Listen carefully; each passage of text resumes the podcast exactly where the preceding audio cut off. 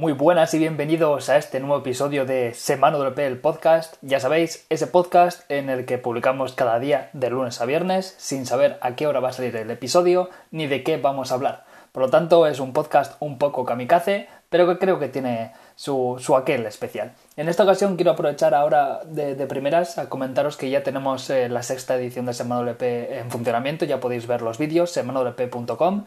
En este caso hablamos sobre Advanced Custom Fields, y también quiero aprovechar que hoy hemos realizado la primera sesión WP, en este caso es eh, parte de la comunidad de Semana WP, en este caso tenéis que eh, suscribiros y ser parte de, la comunidad con un precio de 15 euros al mes, pero bueno, yo creo que, que el precio es algo que queda ahí, es un precio que hay que pagar, pero la comunidad que está detrás creo que merece la pena y os esperamos ahí.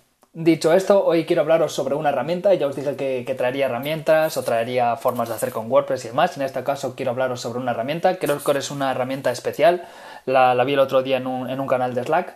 Eh, ajeno a la comunidad de WordPress, pero bueno, la cosa es que eh, si trabajas con el mundo web, seguramente te suene la opción del Loren Ipsum que es una herramienta, o hay muchas webs y tiene muchas variantes, que nos sirve para crear contenido falso eh, en texto para rellenar la web, ¿no? Para maquetar una web o maquetar una revista o lo que vosotros queráis de una forma sencilla con un texto falso.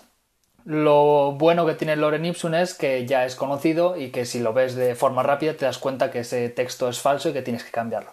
Lo malo podríamos decir que es que como son unas letras latinas, por decirlo de alguna forma, eh, quizás nuestro ojo le engañemos y pensemos que es texto de verdad y realmente es texto falso, por lo tanto se nos cuele en un, desarrollo.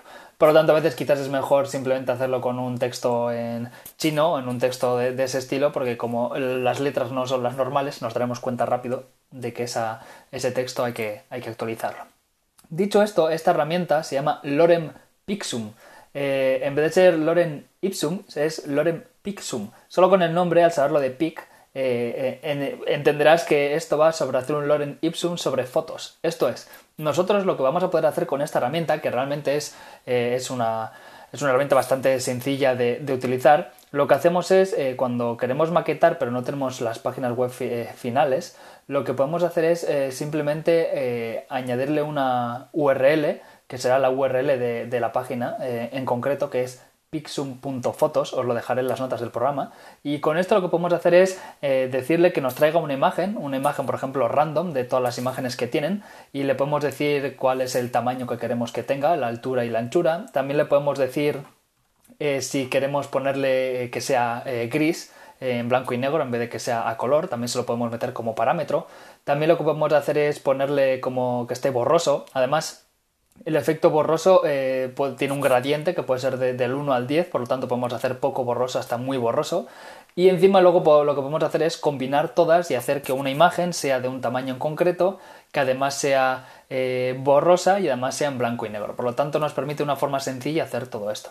Claro está que no, la idea no es utilizar esta herramienta para el desarrollo ya final, para digamos la entrega de la página web, pero para esos momentos en el que tenemos que estar buscando fotos para, para digamos estructurar y hacer el desarrollo previo a la web, eh, creo que esta herramienta nos viene muy bien. Simplemente ponemos la URL, el típico https dos puntos barra barra pixum.fotos barra y después eh, digamos el tamaño que le queremos pasar, los parámetros que le queramos pasar. Además tenemos la opción de poner random y entonces nos da una imagen random o incluso podemos poner una ID concreta a la imagen de todas las imágenes que tienen y entonces eh, nos saca la imagen esa en concreto.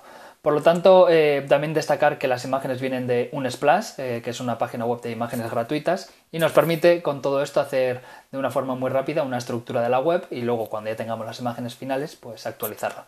Si te ha parecido interesante, no dudes en comentármelo, intentaré traeros así herramientas, intentaré traeros cosas un poquito diferentes, aunque no tenga que ver justo con WordPress, pero que, que os salven un poquito la vida. Nos vemos pronto, hasta luego.